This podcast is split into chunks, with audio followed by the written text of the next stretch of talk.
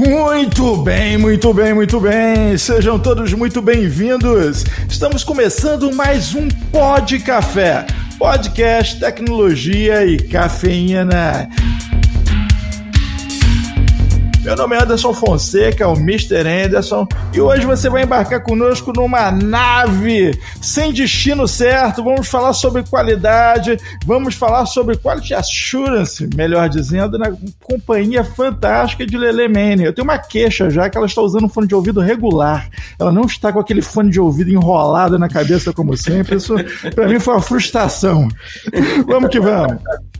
Que é Guilherme Gomes, Account Manager da Access Software, e sim, hoje a gente vai ter um podcast de qualidade. Aqui é Diogo Junqueira, VP de Vendas e Marketing da Access Software, e é um prazer receber essa celebridade, Lele Mane, que o trabalho dela é literalmente buscar defeitos. Boa noite, pessoal. Obrigado pelo convite. Um prazer enorme estar aqui com vocês. Então, Lele, Conta pra gente, vamos começar a falar sobre exatamente o personagem Lele Mane que você criou. Ah, para você que tá ouvindo a gente e não sabe o que, que é a Lele Mane, eu tenho certeza que você deve ter visto algum vídeo. Aquele vídeo daquela garota engraçada falando sobre vários temas da TI, vários temas do, da agilidade, com um fone enrolado, é ela, Letícia Moreira, Lele Mane. Conta pra gente como é que surgiu essa ideia aí que hoje vamos dizer, eu te garanto que todo grupo de WhatsApp já tenha corrido um vídeo seu. Eu virei um meme ambulante, né? Basicamente. É, na verdade, não surgiu a ideia, não foi algo proposital. É, eu sempre tive esse lado divertido e eu usava a, as minhas mídias sociais para divertir os meus amigos. E aí, em um momento de muito tédio da quarentena, eu baixei o TikTok. E o TikTok tem esse perfil de vídeos, né, mais voltados para outros temas totalmente aleatórios. E aí eu pensei, falei, cara, eu preciso falar de uma coisa que seja legal que a, os meus amigos vão assistir e dar risada. E aí veio a ideia de falar da minha profissão. Então, o primeiro vídeo que eu fiz foi falando das funções de TI para as pessoas pararem de achar que porque eu trabalho com TI, eu hackeio o Facebook ou conserto notebook. Nossa, é, isso é muito bom. Ninguém mais pediu para você formatar o notebook deles, né? Olha, por enquanto pararam. E aí, esse vídeo viralizou, as pessoas começaram a compartilhar e me pediram para fazer mais e cada vez mais, mais, mais. E aí as ideias vieram surgindo, as oportunidades começaram a aparecer. Eu falei, cara, aí eu chegou num ponto que eu pensei, putz, é engraçado, é divertido, mas eu consigo passar um conhecimento através disso. Então, é, não foi uma ideia inicial que eu tive, mas quando eu vi que estava funcionando, eu falei, beleza, então eu posso usar isso para ajudar pessoas, para alcançar mais pessoas para a área de tecnologia, principalmente mulheres, por ser uma figura feminina, falando uma linguagem não tão técnica, mas voltada para a linguagem que a gente usa dentro da tecnologia de uma forma que, cada, que qualquer um consegue entender. E aí eu juntei o, útil ao agradável e comecei a me divertir com isso, e agora virou um projeto real. É, eu tenho, eu estou com vários planos futuros, mas a intenção hoje que eu tenho ali no canal é de alcançar pessoas para a tecnologia, alcançar cada vez mais mulheres e ajudar os iniciantes, a pessoas que estão cursando TI, não tem ideia de como funciona o mercado de trabalho, não sabe que área atuar, e aí eu tento passar um pouquinho do que é cada área na prática, né? Porque às vezes a pessoa acha que a, a área é uma coisa e quando vai atuar é outra. Então eu tento passar o que a gente vive na nossa realidade, né? Porque a gente vê a tecnologia como uma coisa muito formal. Então, os cursos falam de é, é, tudo muito formal, é tudo muito certinho, e a gente sabe que na realidade não funciona assim né? Tudo bagunçado, é, nada sai como planejado. Então é isso que eu tento fazer, mostrar o que a gente vive na prática, né? O sofrimento do profissional de TI. É, é, não, seus vídeos são realmente geniais. Eu confesso que eu, eu dou gargalhada e assisto mais de uma vez alguns deles. É, o primeiro que eu recebi foi o da, falando de agilidade, do PO. Eu fiquei assim, abismado. Gente, é exatamente dessa maneira, entendeu? É exatamente dessa maneira. Da onde ela tirou é isso. É triste, mas é verdade, né? E eu tenho certeza que você está inspirando uma geração de, de pessoas ali que, pô, cara, esse negócio é legal. Tá, você está deixando a TI cool. tipo isso mesmo. Tirei o, a TI dos memes em imagens, né? Porque as pessoas. A gente não tinha meme em forma de de vídeo. E aí muitas pessoas me perguntam: você conhece alguém de TI que faça isso? E infelizmente ainda não encontrei ninguém que faça assim. Não, é você só. é só você que a gente conhece também. Peça única no mercado, porque a galera. Memezinho de imagem a gente até faz bastante, né? É, mas é. como é que classifica? É TikTok? É, é, é, blogueira de TI? Eu não sei como é que classifica isso. É. Olha, pelo trabalho que eu tenho, por não ser um, um conteúdo, como muitas pessoas fazem na internet, aquele conteúdo vazio, que é só para você rir na hora, mas que não te agrega nada, eu uso a nomenclatura que o Instagram me dá, que é de criador de conteúdo. Então, Ai, se alguém me chama de blogueira, eu fico muito brava. Falando, é, não. não, não é. E realmente, você que tá criando conteúdo ali, eu tenho certeza que você para pra pensar no tema, né, cara? Você não chega lá e começa a gravar, ou você chega e começa a gravar. Como é não, é? eu paro para pensar no tema. É, se, às vezes é até uma área que eu tenho experiência ou conheço mais a fundo, mas eu paro para pesquisar para saber se o, o, meu entendimento é exatamente aquilo que a que, que quer passar naquela área. Então, eu tenho um trabalho e não é um trabalhinho fácil por trás, porque as pessoas me pedem, porque assim, porque eu sou de TI, a pessoa acha que eu sei tudo, né? Então vem uma galera de umas áreas que eu nunca ouvi falar. O pessoal de, de hardware pega muito no meu pé. Eu falo, gente, pelo amor de Deus, eu trabalhei a vida inteira como QA, eu não faço ideia do que um analista de redes faz. e eles que não falam do analista de redes, como que eu vou falar de uma coisa que eu não sei? Então eu tenho que ter muito cuidado com isso. Até porque a galera de TI é uma galera mais culta, que estuda bastante. Então, uma vírgula que você fala fora da, da caixinha, já espera. vai pegar no pé, né? É. e você falou que você é QA. Então, é, é, aí a gente começa, até para quem não sabe o que é QA, aquela que fica buscando defeito, caçando bugs. Explica pra gente aí. Ela que tem. Causador da discórdia. É, ou não, né? Inclusive, antes, eu, eu já quero me meter nesse ponto que ela falou assim: que, que é influência influenciar outras mulheres, mais mulher procurando defeito. Isso me. isso é uma vocação natural. Isso é só contratar, não precisa. Mas fala pra gente o que é um QA, para quem não sabe. Bom, um QA é um analista de qualidade de software.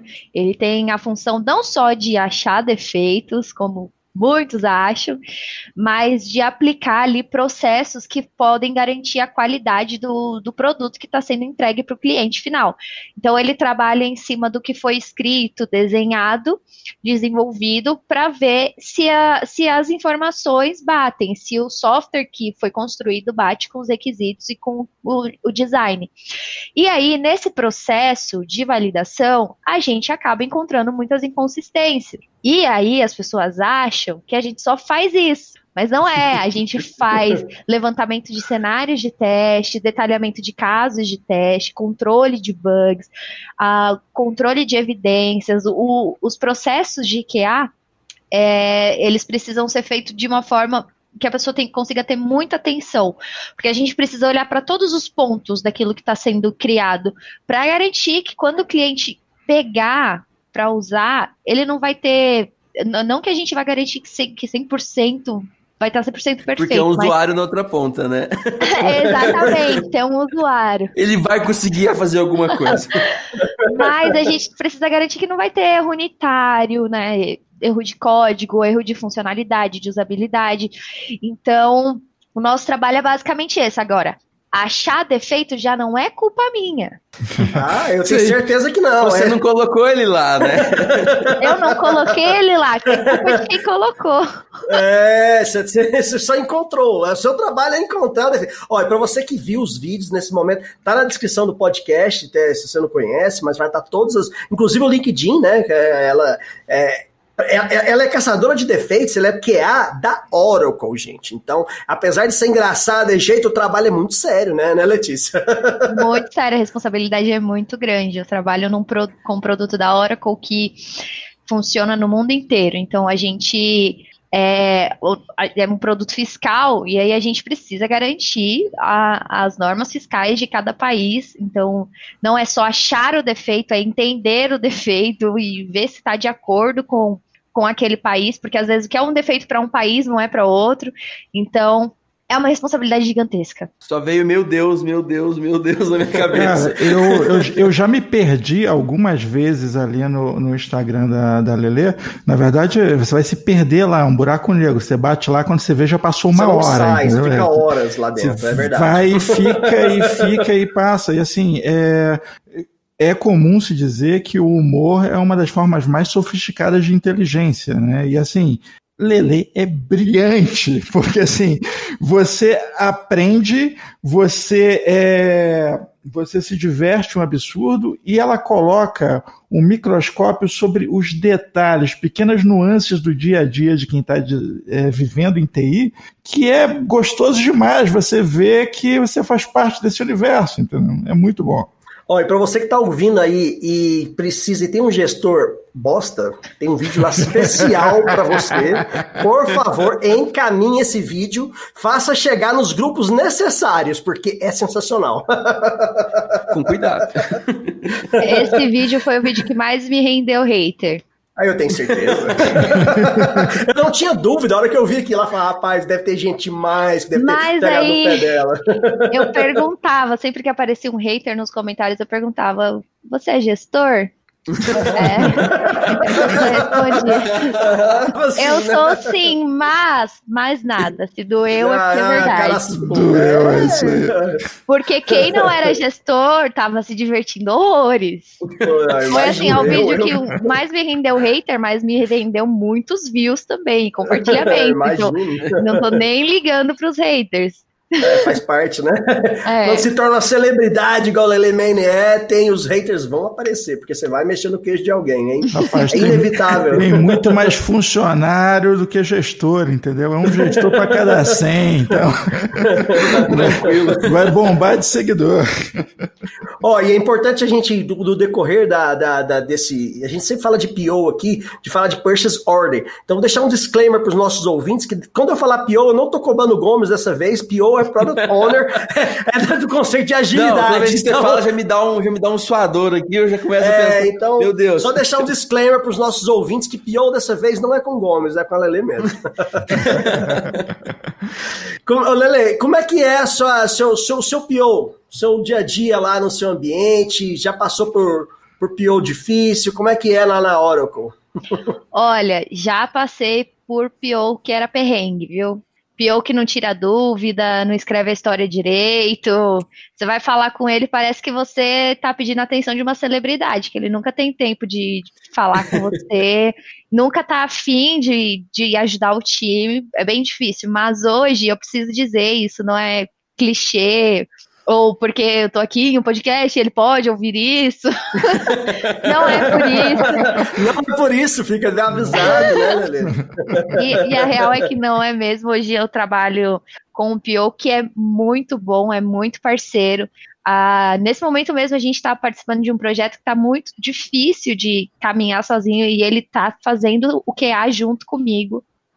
Que. E, e ele é essa pessoa mesmo que abraça o time, que se tiver que desenvolver junto com o cara, ele vai sentar do lado do desenvolvedor, vai fazer aquela programação em par, senta do lado do QA também.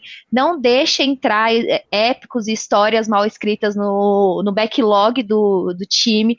Isso é impressionante, assim, a forma que eu vejo ele comprar briga com gente grande. Porque Sério? por olhar coisas e falar, cara, isso aqui o time não consegue trabalhar em cima, a gente precisa de mais detalhes. E as pessoas de fora indignadas, não, mas a gente precisa dessa coisa. Você precisa, então, por favor, me dê mais informação. Eu não posso entregar isso pro time. E a gente sabe que tem muito pior que olha e fala, ah, o time se vira. O time É, não, eu ia te falar que tem muito pior faz isso. Fala, Não, joga lá pro. Vamos atrasar, coloca nesse, nesse, nesse, nesse sprint aí, eles se viram, vamos dizer assim. É, acaba querendo comprometer o, o prazo de entrega, ou a qualidade de entrega, né? É, então, e aí, e, e tudo que a gente vai colocar no sprint, tudo que vai entrar, ele sempre pergunta pro time, sempre tenta estar de acordo ali. Eu acho que é porque ele anda muito lado a lado com o time e vê a- qual é a realidade, que ele consegue ter um feeling mais fácil dessas situações. Então, nossa, hoje, nesse sentido, assim, de, de projetos, é lógico que a gente tem as dificuldades do dia a dia dos projetos, de do cliente pedir uma coisa no meio do projeto, ter várias mudanças, isso normal. Inevitável, né? É, mas do lado do Pio, nossa, eu tenho uma baita admiração por ele, inclusive, Vanderlei Júnior. Tenho um amor um, enorme pelo meu Pio. Pio dos sonhos. é, Vanderlei, Vanderlei. Inclusive, eu fiz um vídeo sobre o meu time lá no Instagram. Eu vi, eu vi esse, bom demais. Nossa, vi, todo mundo pedindo Vanderlei nos comentários. A gente quer o Vanderlei. Gente...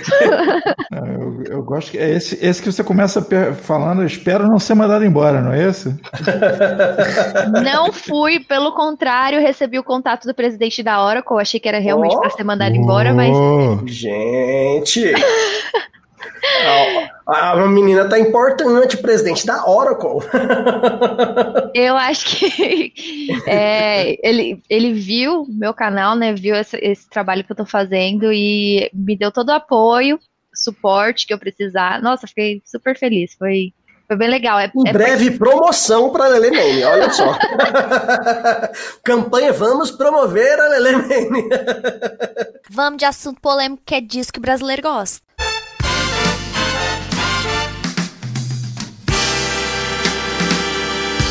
99,9% das pessoas que eu conheço já tiveram gestor bosta. Uma das coisas mais terríveis que pode acontecer com o profissional. Gestor escroto que assume postura de chefe, não de líder. Um recado pra vocês: toda mulher já teve um gestor machista, tá? Para com essa postura de menina. Aqui você tem que ser mulher. Quer me dar uma aula de como ser mulher também? Não sei, talvez um curso com os principais tópicos que você espera de uma mulher? Te orienta, rapaz. Vocês são novos, não precisa de férias. Pois é, tá começando a carreira agora. Vai ter que trabalhar no mínimo 14 horas por dia para ser promovido. Vida social? Deixa de ser trouxa. E é assim que nós estamos no século 21, com mais de 300 milhões de pessoas no mundo depressivas. Trabalho excessivo é um gatilho, tá? Preciso disso pronto às 18.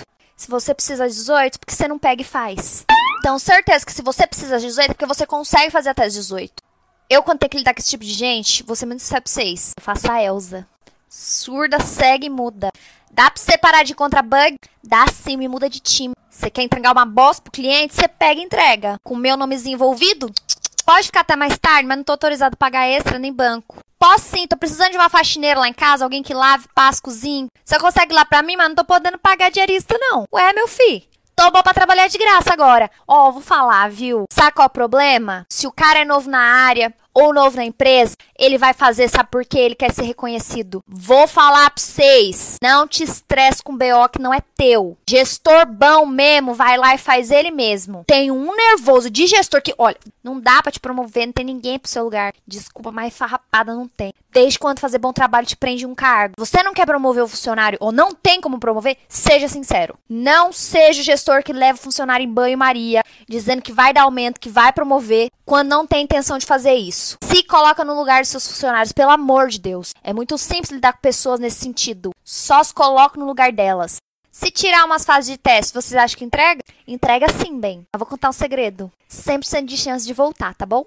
Aí você escolhe, faz o teste, eu tenho retrabalho. E teu cliente puto contigo. Bom trabalho é recompensado com mais trabalho. Não! Bom trabalho é recompensado com reconhecimento do funcionário, promoção, aumento de salário, agradecimento e aí sim, mais trabalho. Alerta gestor macho escroto. Você quer engravidar? Se quiser, teremos um problema. Teremos quem, no caso? Por que, que esse verbo tá no plural, bem? Se você pretende mandar embora uma mulher porque ela quer engravidar, primeiro, você não tinha nem que ser gestor. Segundo, você merecia ser mandado embora. Só por essa frase bosta.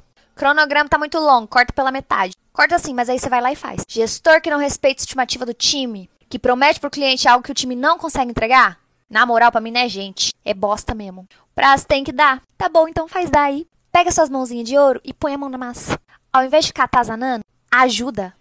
E infelizmente é por isso que empresas perdem grandes colaboradores. Por causa de gestores que não ajudam, só cobram e não reconhecem. Não seja esse tipo de bosta. Agora, se você é gestor não faz parte desse miolinho que eu falei aqui, meus parabéns continue assim. Quando o gestor é bom, o funcionário não tem medo dele, tem respeito, trabalha satisfeito e pensa um milhão de vezes antes de aceitar a proposta. Uma dúvida que eu tenho certeza que muito, muito, muita gente deve ter, pessoal que não conhece a, a, profissão de QA, é que muita gente fala, pô, qual, qual linguagem de programação que você programa? E não é bem assim, né, Lele? Você podia explicar o pessoal que você tem eh, que eh, olhar pelo lado realmente de tester, de testar aquela, aquela. Você tem, apesar de ter que ter um background, é importante para você conversar, mas eu acredito que não é bem a pegada, não é? Eu tenho certeza que pode surgir muita gente com essa dúvida. Sim, surge muito. Muita gente me pergunta. Ai, que, pro, que linguagem de programação você me indica? Que qual você mais gosta? Eu falo, gente, pelo amor de Deus, eu nem chego perto disso. Para mim, isso é tipo um, um, conteúdo radioativo, eu passo longe. O QA não pode ter a visão de código, de do lado da caixa branca do software, né? Aquilo que o desenvolvedor vê.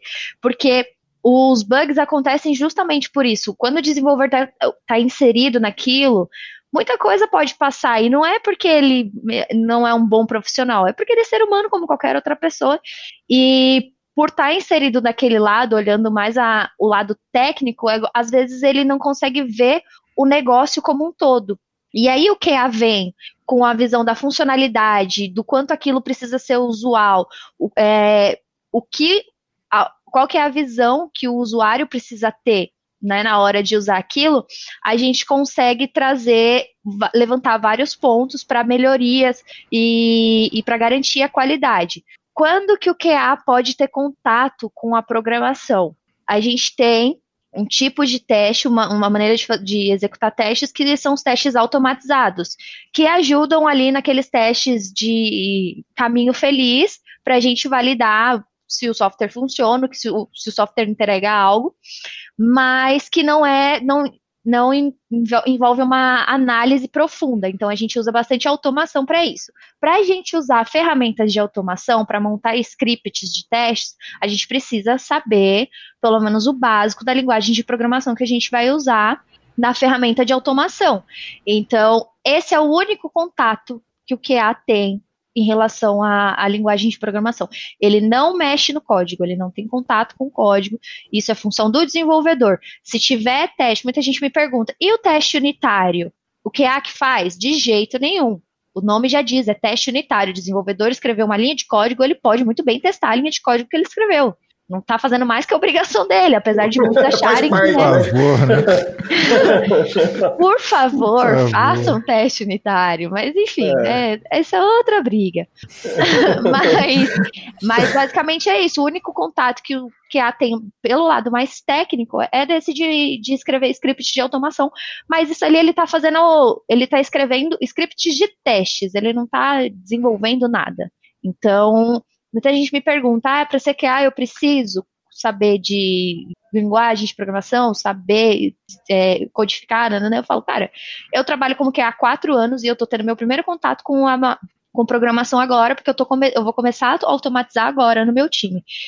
Mas antes disso, é, QA é muito abrangente, os tipos de testes são absurdos, são vários tipos de testes que não envolvem esse lado técnico. Isso. Ah, bacana.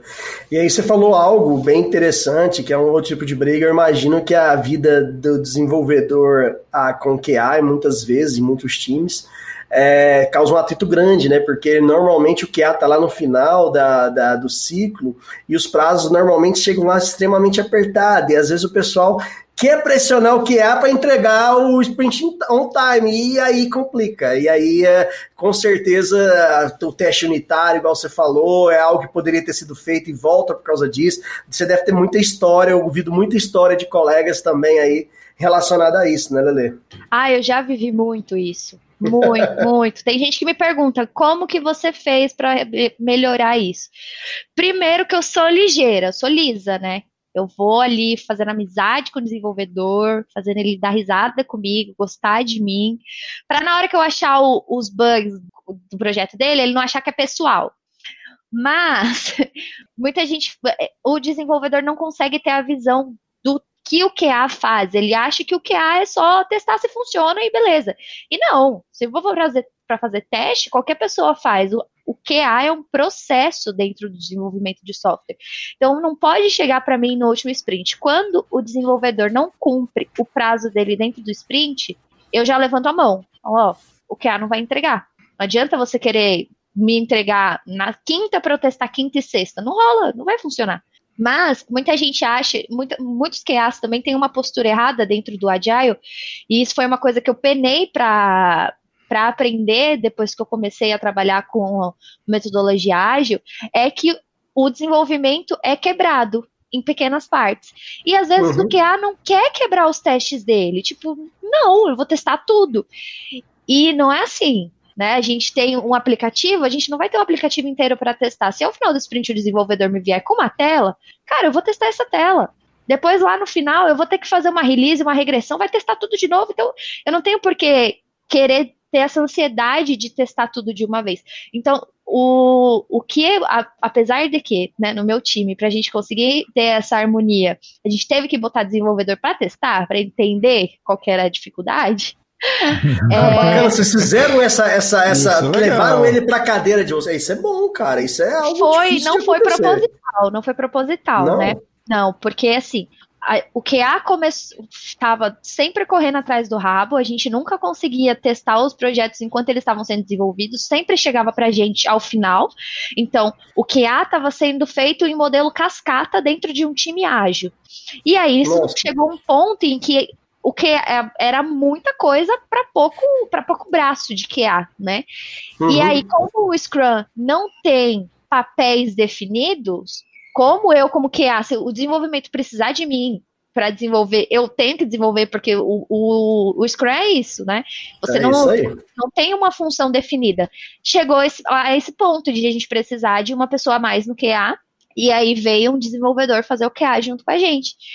Quem, quem, deu a ideia foi um QA, né? Falou assim, vamos botar um desenvolvedor aqui. aquele cara lá, o que mais reclama, vai. Eu quero, eu quero aquele gordo barbudo da última cadeira ali, aquele, aquele cara vai vir para cá. Não, esse rapaz, não, não, esse aqui não, aquele, aquele ali. Nada pessoal, não, mas eu quero aquele. A Scrum Master do meu time é QA. Então ela ah, tem muito esse lado. Ah, tá explicado. E aí, quando aconteceu isso, é, ele, ele veio ajudar a gente em um projeto que ele mesmo desenvolveu, né? Só que aí eu ficava sempre ali de olho para ter aquela cautela, porque como ele desenvolveu, ele podia deixar passar alguma coisa, né? Principalmente por não conhecer ah, a, o uhum. processo do QA. E aí ele começou a perceber as dificuldades que a gente tem na hora do teste. E aí, como ele, conforme ele achava bugs, ele tipo já abriu o código, já corrigia. Eu falava: não, não pode. A gente está no processo de QA, você não está fazendo seus testes unitários. A gente está numa versão oficial de QA, então achou bug, a gente tem que abrir o bug. E ele ficava, cara, mas não faz sentido, isso dá muito, dá muito mais trabalho. Eu falei, é lógico que dá muito mais trabalho. Mas é o processo. É, é o processo, a gente tem que seguir o processo. Siga. É isso aí. E aí, depois que ele, é, que, que essa pessoa teve esse feeling, o time começou a, a. Depois disso, parece que o time começou a querer entender como ajudar o QA né? Então a gente, e aí nós unimos nossas forças, né? Como que o QA pode quebrar os testes, como que o desenvolvimento pode desenvolver um entregável para teste a cada sprint. E aí a gente foi trabalhando isso. Ainda é, a gente tem uma, uma, certa dificuldade pelo produto que a gente desenvolve em si, mas flui muito melhor. Hoje hoje flui muito melhor, a gente consegue. Mas assim, ter, o QA teve que ceder também. Não foi só o desenvolvimento que cedeu. A gente, por exemplo, é, a gente aceitou testar é, em uma ferramentinha não oficial. Né, mas era o que dava para testar com o que o desenvolvedor ia ter ali no comecinho do projeto. Ele tem um, um arquivinho que não integra com nada, mas ele me fez uma ferramentinha que eu consigo rodar o arquivo e simular um resultado. É um QA oficial? Não, mas eu já consigo ver como está funcionando, ver o que eu devo esperar lá no final. Então, teve, teve assim, aquela cedida dos dois lados, e, e eu acho que, que o Scrum é isso, né? A gente é, se adaptar, ser adaptável ao que, ao que a gente precisa entregar. Não adianta ficar resistente dos dois lados, que não vai ajudar ninguém. chega a lugar ninguém. Pro, lugar ágil, pro ágil funcionar, você tem que seguir lá o, o, o segredo do padre Marcelo, seguindo os cinco pontos mais importantes, que é humildade, Humildade, humildade, humildade, humildade. Você vai ter que baixo, tranquilo e vamos tentar conviver em harmonia, né? Porque que é os preceitos do casamento, né, cara? Os dois têm que ceder. Né? Também, só que no casamento né? você sempre. É, tem que ceder um pouco mais. É, né? Mas no casamento você pode dizer que está errado e simplesmente seguir adiante, né? Você não vai poder fazer isso, né? Embora eu acredito que, bom, talvez haja quem faça, né? Você vai lá, demonstra todos os erros, todos os problemas, e aí o pessoal, ah, não, tranquilo, vou mandar o pessoal de marketing fazer a capa do produto agora e vai para rua. Né? Nem sempre consertam tudo, então, difícil. É, esse é um, esse é um problema que, que, que depois volta, né? Não adianta, o cliente vai chegar lá no pior e falar, ah, mas não tá, não tá funcionando, não tem nada funcionando, e aí... Mas o Windows até hoje não funciona. Terça-feira que vem de atualização, relaxa aí.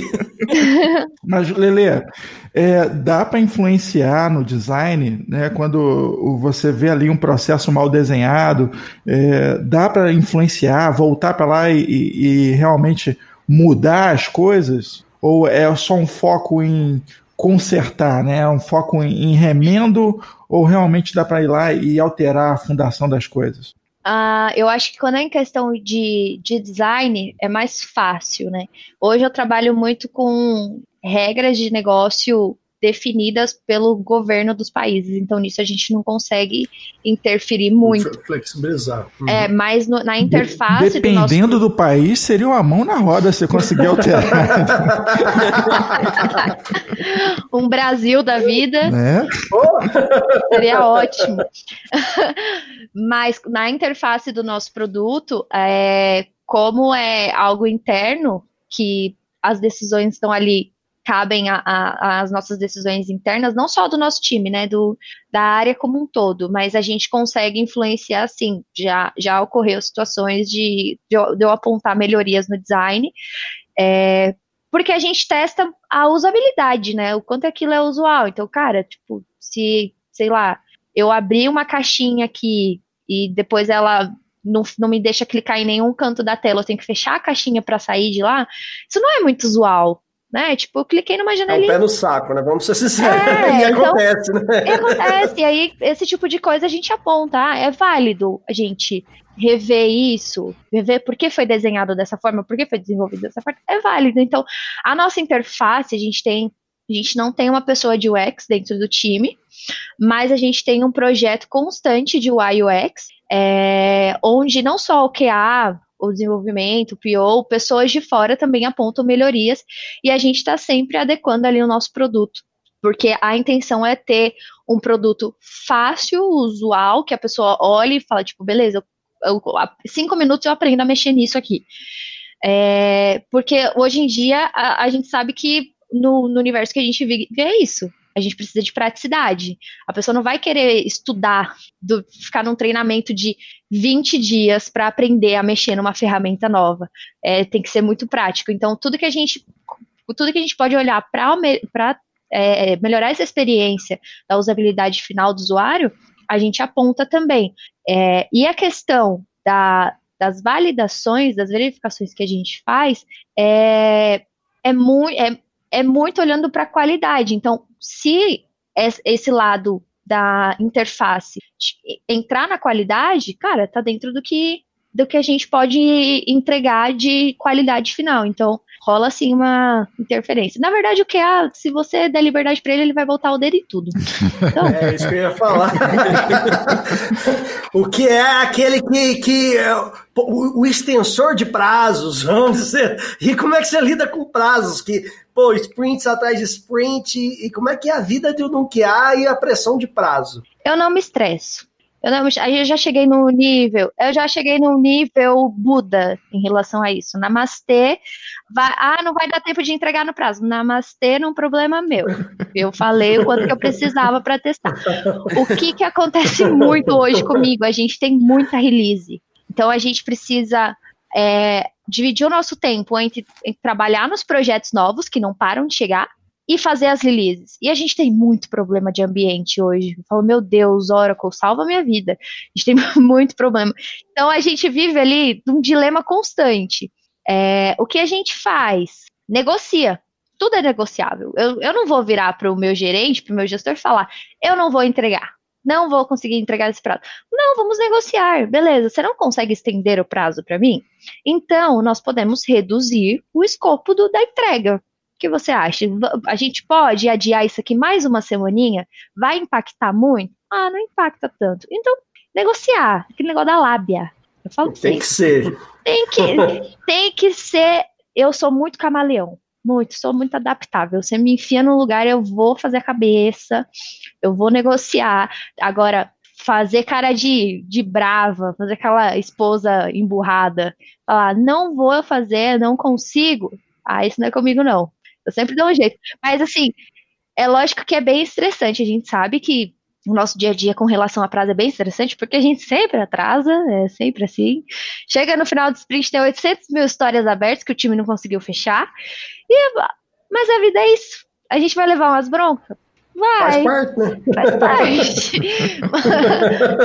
o, que eu, o que eu sempre costumo dizer é: se o, eu não, vou, não consigo entregar um projeto porque, é, porque realmente eu, se eu estender meu horário de trabalho, se eu trabalho 24 horas por dia dentro do sprint, não dá para terminar, é quando eu vou levantar a mão e falar, não consigo. Mas se eu tiver que trabalhar fora do meu horário, trabalhar final de semana, para fazer acontecer, eu não tenho problema nenhum com isso. E não é nem aquela questão de tipo, ah, quer mostrar serviço. Não, pô, a gente precisa entregar, a gente sabe a, a importância do, do que a gente faz ali no nosso dia a dia.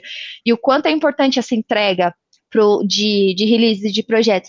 Mas tem coisas que saem do nosso, do nossa alçada, do nosso controle. Muitas vezes atrasa, e não é porque o desenvolvimento ou o QA atrasou, é porque tem um fator externo totalmente fora do nosso controle que a gente não consegue interferir. Por exemplo, o que acontece muito com a gente, a histórias mal definidas, né? Às vezes chega no QA e eu começo a levantar dúvida que nem o desenvolvedor teve. Aí a gente olha e fala, pera, a gente precisa rever eh, esses requisitos, precisa entender melhor o que está acontecendo. E aí já vira uma bola de neve atrasa mesmo. Então, Não tem, tem como, coisa... é inevitável. É bem isso mesmo. Isso é bacana, porque quando abre a, a, discussão, você pode estar abrindo a caixa de Pandora ali, vem todo tipo de desgraça junto. Né? Vi uma piada que eu achei sensacional do Bill sempre postou lá no, no Twitter dele, que ele bota que um QA entra no bar, aí ele pede uma cerveja, depois ele pede zero cerveja, depois ele pede 9.999 cervejas, depois ele pede um lagarto, depois ele pede menos uma cerveja. É, depois ele só pede. esse, o meu gerente mandou esse meme no grupo falando que era eu.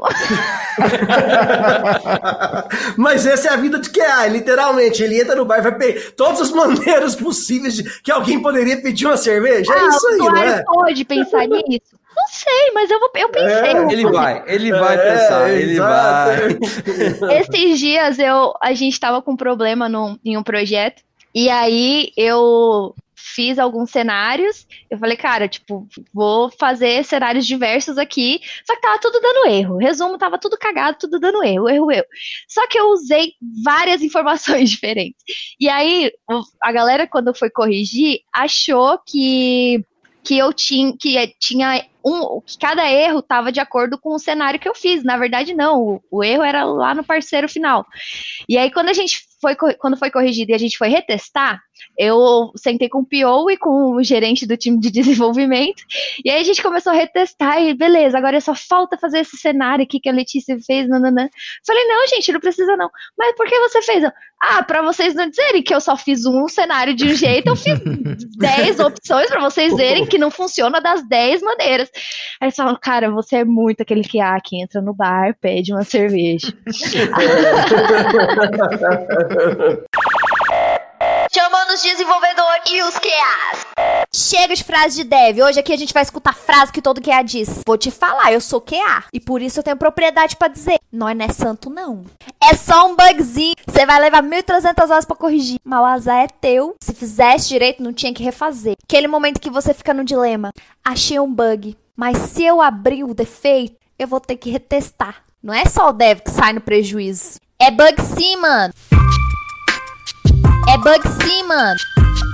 Não vem com essa ideia de cachê pra cima de mim, não, que isso aí é bug. Ué, mas eu tinha testado isso. Certeza que uma força maligna invadiu isso aqui e botou o bug que o QA não achou. Quem nunca? Eu testei, mas testa aí de novo, por favor. Teste de aceite, né, bem? Quanto mais vezes testado, melhor. Está funcionando a sua máquina? Manda ela pro cliente. Fala aí, Devs, qual o problema mandar sua máquina pro cliente? Ele vai adorar ter uma máquina toda marretadinha lá, cheia de macetes especiais. Continua com erro.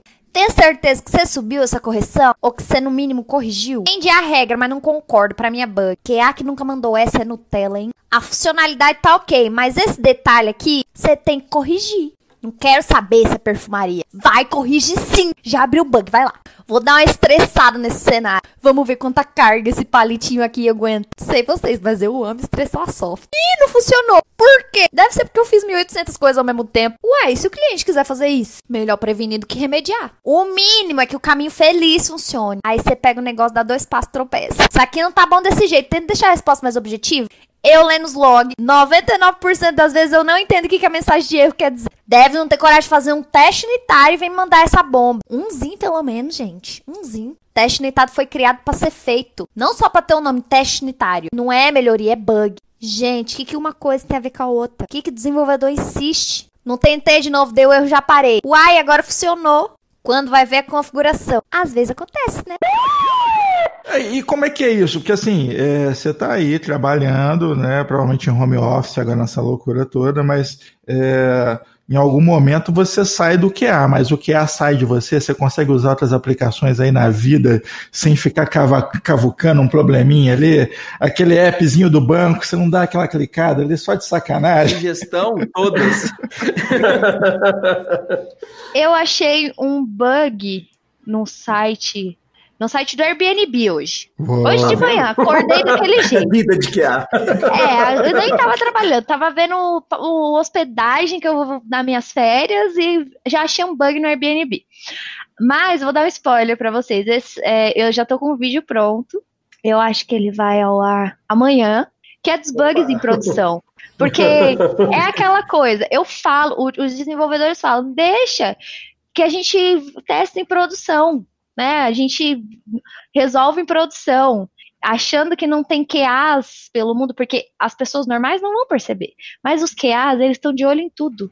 É. E tudo. Esses dias eu peguei uns no iFood que eu falei, nossa, se eu dependesse de iFood para me alimentar, eu tava ferrada. Porque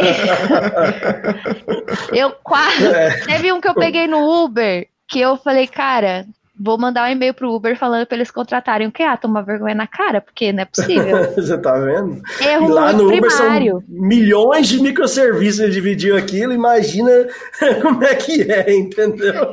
Então, assim, respondendo sua pergunta, eu saio do meu horário de trabalho, da minha função de QA, mas o QA não sai de mim, ele tá em mim, ele tá no meu, no meu signo de virgem com ascendente em Ares, inclusive eu, eu me identifiquei com a área, eu tenho certeza que foi por causa disso, porque eu já vivia botando defeito nas pessoas, nas coisas, e aí eu achei um trabalho que a minha função era achar defeito. Peraí, eles me pagam por isso?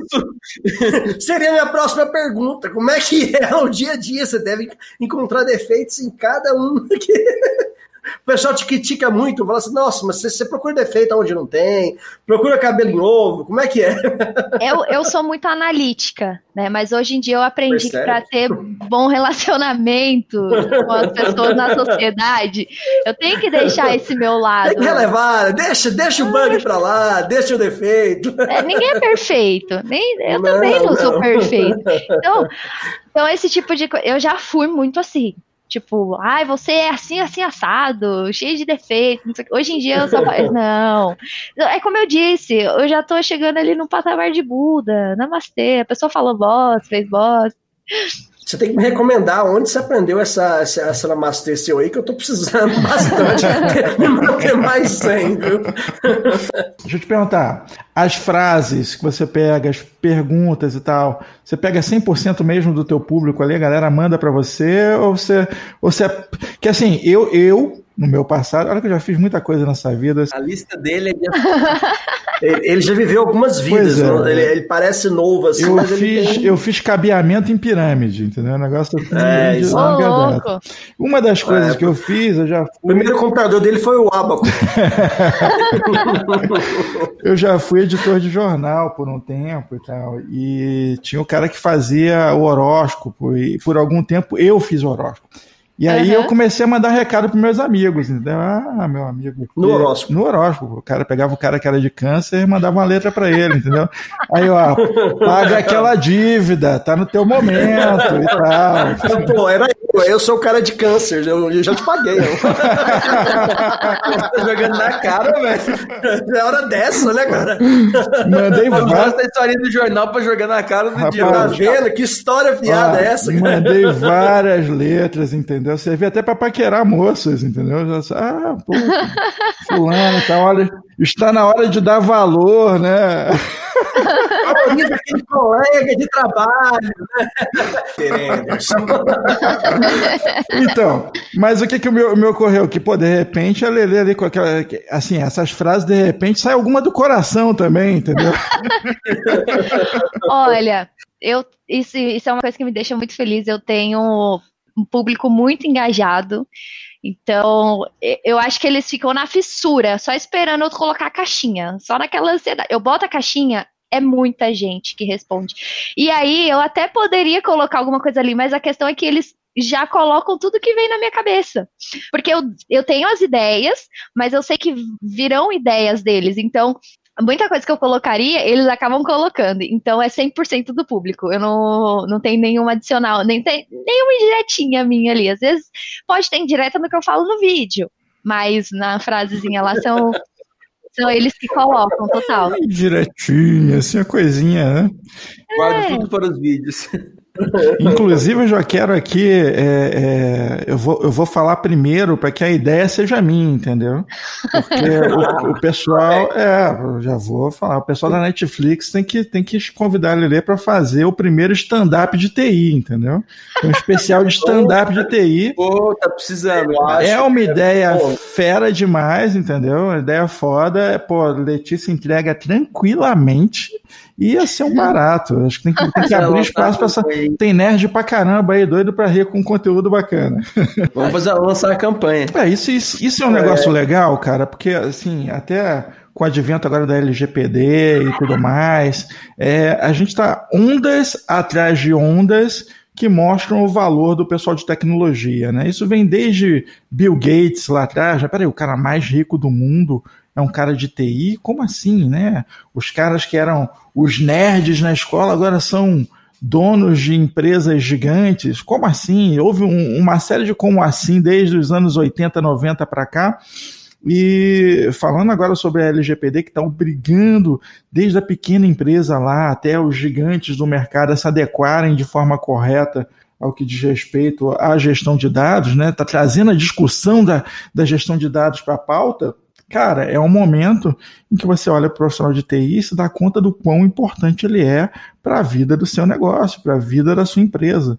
E mais, quando você chega é, a, a um produto, software em si, a importância daquilo rodar redondo, daquilo funcionar. O teu negócio depende disso, algumas vezes a sua vida depende disso, algumas, muitas vezes a sua vida depende disso. Eu, por exemplo, é, a gente fala, a Lele falou de iFood agora, assim, é só porque a gente está com fome, porque não, aquele aplicativo tá de sacanagem, entendeu? É muito assim mesmo.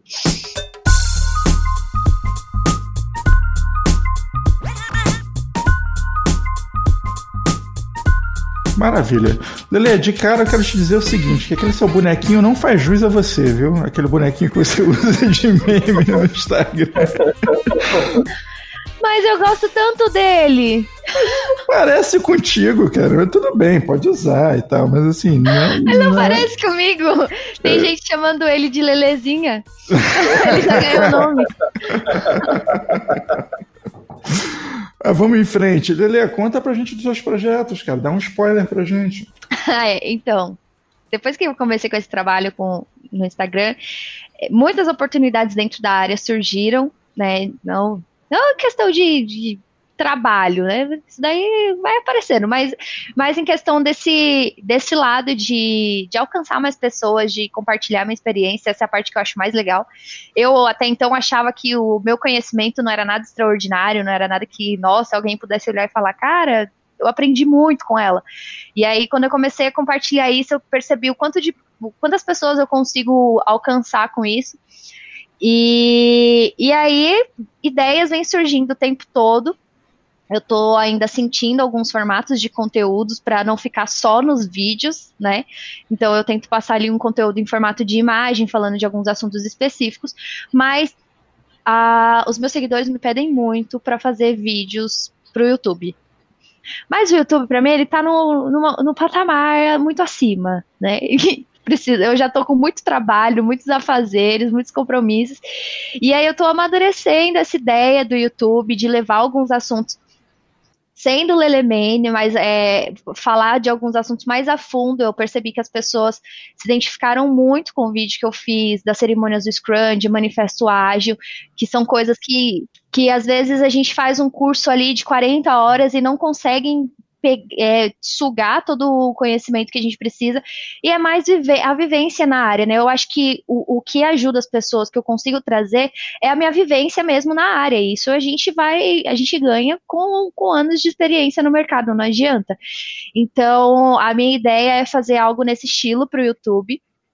É, fora isso, eu tenho feito algumas palestras, isso tem sido bem legal, compartilhar a, meu conhecimento com algumas pessoas, mas eu já posso adiantar também que alguns projetos futuros estão relacionados à Oracle, a Oracle tem me aberto muitas portas nesse aspecto de criação de conteúdo do Instagram, então eu estou num, num trabalho paralelo com os times de marketing da Oracle, e a, a, eu estou super ansiosa para acabar esse momento de pandemia, para conseguir voltar para a Oracle, ter esse trabalho mais presencial, fazer a poder talvez montar alguns eventos e trazer o meu público mais para perto de mim, porque o que eu vejo ali, o meu dia a dia é lidar com pessoas, né? Então eu tento tirar o máximo de dúvidas possíveis, me relacionar o máximo com o meu público, porque eu não sou nenhuma celebridade, não sou nenhuma blogueirinha que é inacessível. Muito pelo contrário, se eu não quisesse contato com gente, com é, no dia a dia, assim, lidando com pessoas, eu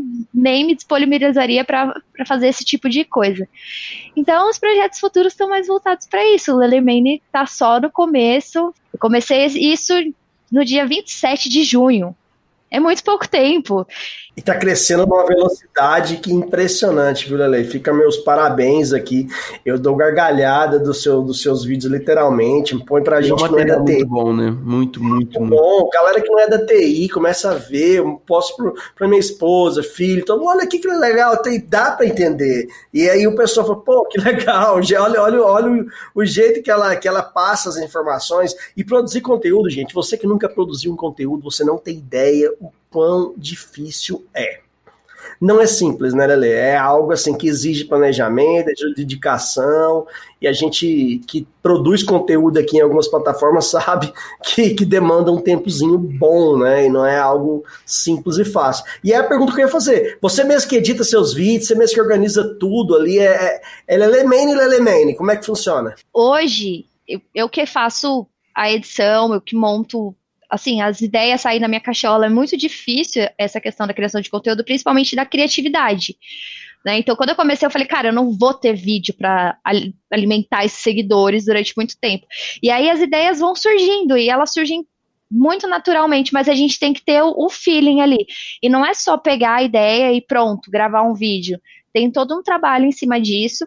Aí, além de do meu trabalho, trabalhar na gravação, na edição dos vídeos, eu ainda tenho alguns compromissos fora isso, então acaba me demandando muito tempo. A única coisa que eu tenho é uma pessoa para me ajudar nas artes. Eu tenho um colega de faculdade que, sim, ajuda muito, muito. Aí as artes das capas dos vídeos, ele que faz para mim.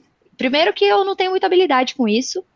e segundo que me demandaria um tempo que eu não consigo ter. Então, para melhorar a parte visual, deixar muita gente pede, ah, faz os, os vídeos legendados. Cara, eu mal tenho tempo de editar o vídeo. Sabe qual é o trabalho de legendar? Então, assim, aí eu até falei, eu respondi a galera falando, gente, o dia que eu tiver uma pessoa pra editar pra mim, sim, eu vou pedir pra ela editar com, com legenda para vocês. Mas enquanto isso não rola. Não rola por falta de tempo, não é por falta de Galera, vontade. acho que é só pôr uma câmera ali, ligar, gravar rapidinho. É, não é sempre, e posto, não. Sim, não, infelizmente e, não é. Eu, eu costumo dizer que o bom conteúdo você é, você precisa botar um pouco da tua alma naquilo, né? Você coloca, é, você se expõe, você se abre de certa forma, né? E quando você faz isso, você tem um conteúdo realmente autêntico que realmente envolve as pessoas. Nesse ponto, você é muito generosa, que tem muito da tua alma. A gente, a gente realmente é, se aproxima de você através dos vídeos, né? E isso é muito, muito bacana. Sim, é, é por isso que eu sempre tento ter muita cautela no, nos temas que eu escolho. Quando as pessoas me pedem temas que não estão dentro do que eu me sinto confortável, eu não faço. Porque eu vou falar, cara, eu vou fazer isso de uma maneira robótica, de de uma forma muito insegura e as pessoas vão perceber, porque eu sou muito espontânea. E um, do, um dos meus defeitos é, é ser muito expressiva. Então, se eu não tô confortável com uma situação, vai estar tá estampado na minha cara. Então, imagina, é um vídeo. A pessoa vai estar tá olhando pra minha cara. Não vai saber que eu não tô confortável com aquilo. Não então, vai dar pra esconder. Aquele é, eu... fone de ouvido não vai esconder. Exatamente.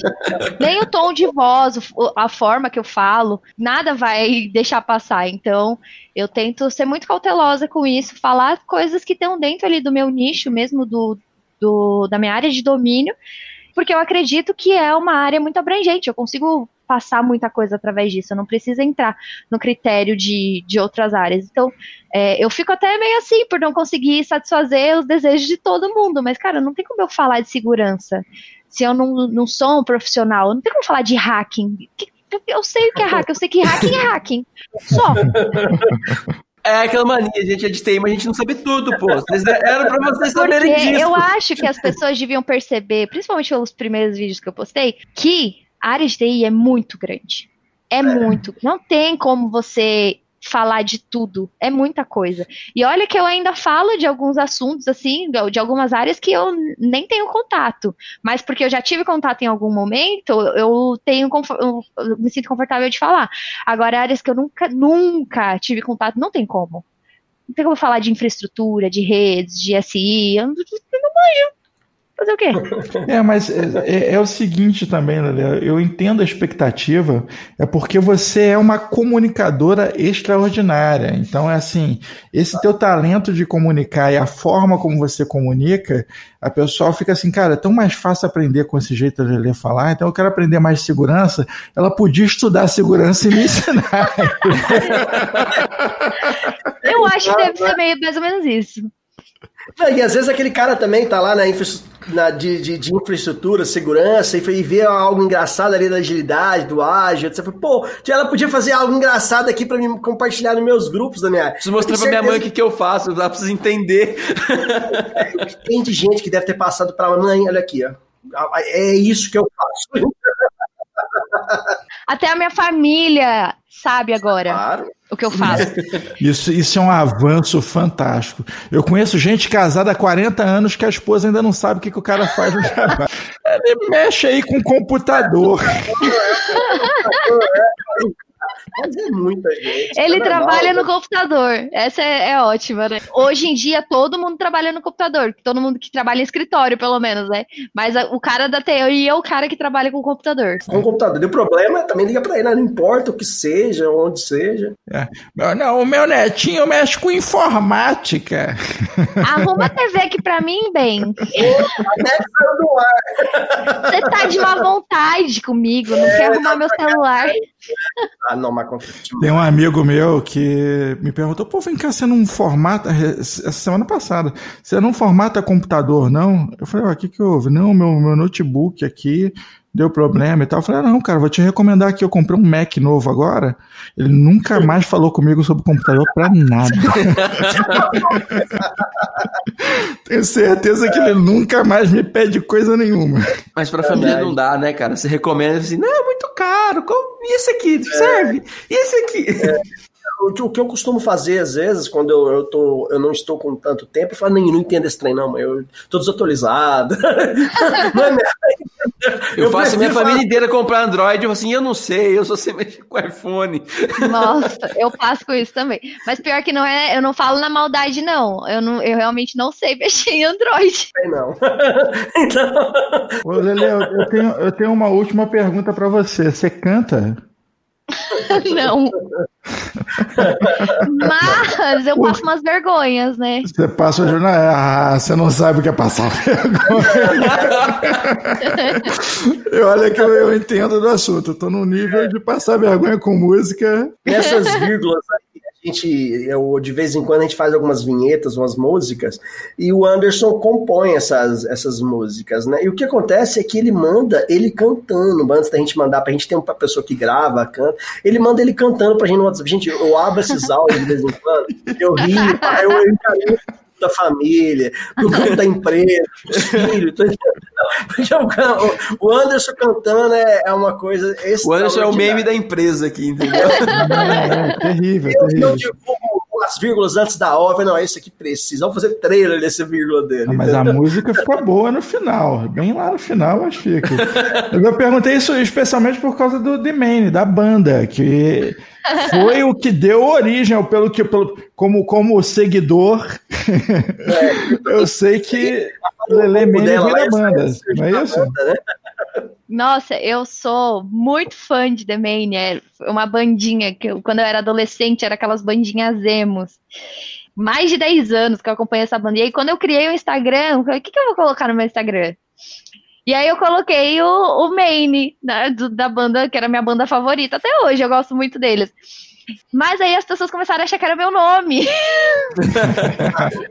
aí eu, não, é, não é meu nome, é, é por causa da banda.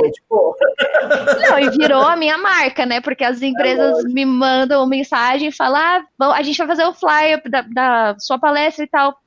Beleza, qual que é o meu nome? Eu falo Letícia Moreira. A pessoa coloca, não tá nem aí, coloca Letícia May.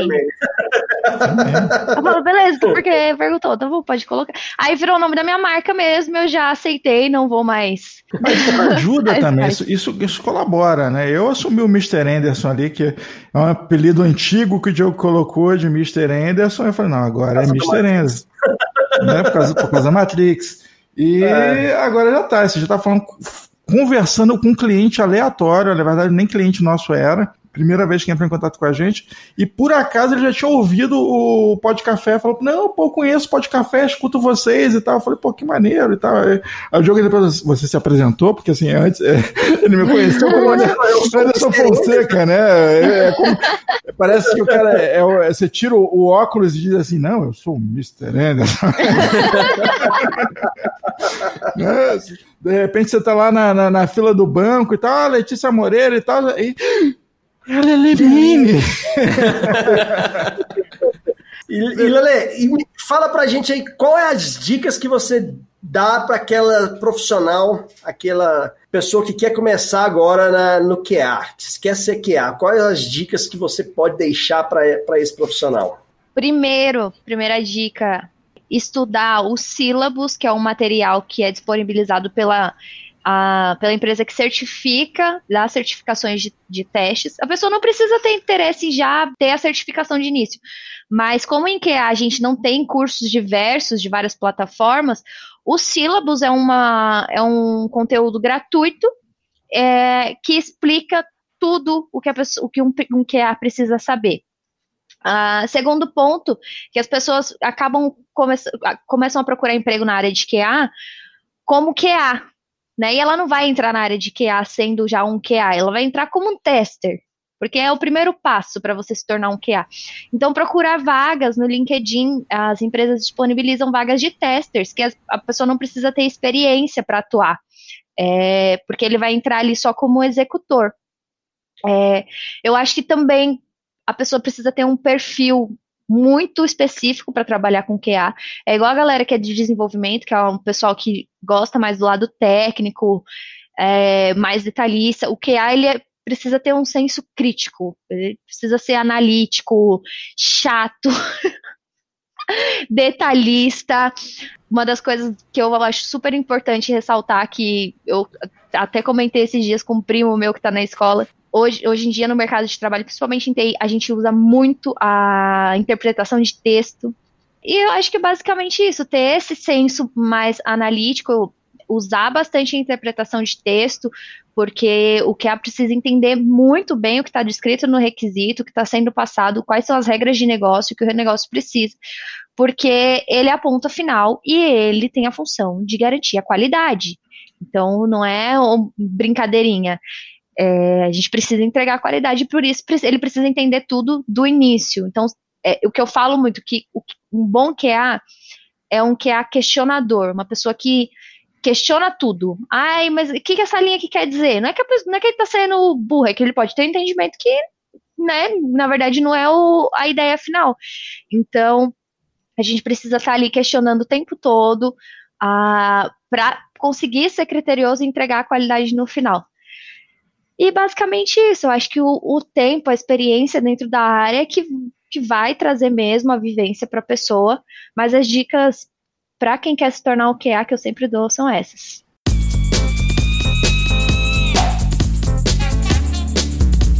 Muito bem, então Lele Maine, muito obrigado pela tua presença foi demais. Tenho certeza que a galera curtiu muito.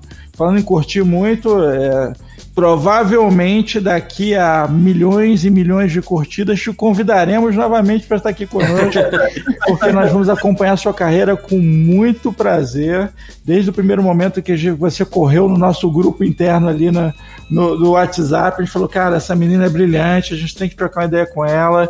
E muito obrigado por você ter ser, além de, como eu disse lá, a recomendação do Padre Marcelo, né, para você ser uma excelente quality assurance, a humildade se ver presente em você, isso foi muito bacana. Ai, obrigada. Obrigado, foi muito show. O podcast hoje foi muito legal. Acho que tivemos um podcast com muita qualidade. Acho que a gente conseguiu uh, abrir a mente novas pessoas que queiram entrar nesse mundo. Gostaria de, de, de trabalhar como QA, cara. Eu gostei, gostei de conhecer mais um pouco da área. Foi, foi show. É isso aí, Lele. Foi uma verdadeira aula aqui de QA, uma verdadeira aula de, de, de vamos dizer, de, do movimento, de desenvolvimento, integração. Você passou uma realidade pra gente. É, agradeço muito a ter aceitado o nosso convite, ter participado aqui do nosso Pod Café, com certeza agradeceu bastante. Vamos continuar te seguindo aí em todas as redes. Você que, que, que, que não conhece a Lele Mane, vai estar na descrição, é, passa a conhecer. E muito obrigado novamente, Lele. Muito obrigado pelo convite, foi um prazer estar aqui com vocês. Podem me chamar mais vezes que eu venho, sim. Eu só não venho sem convite porque eu também não sou descarada nesse nível. Ah, não, mas vamos te dar. Depois que o presidente da hora que te deu a chave da empresa, nossa, aqui. você pode chegar entrando.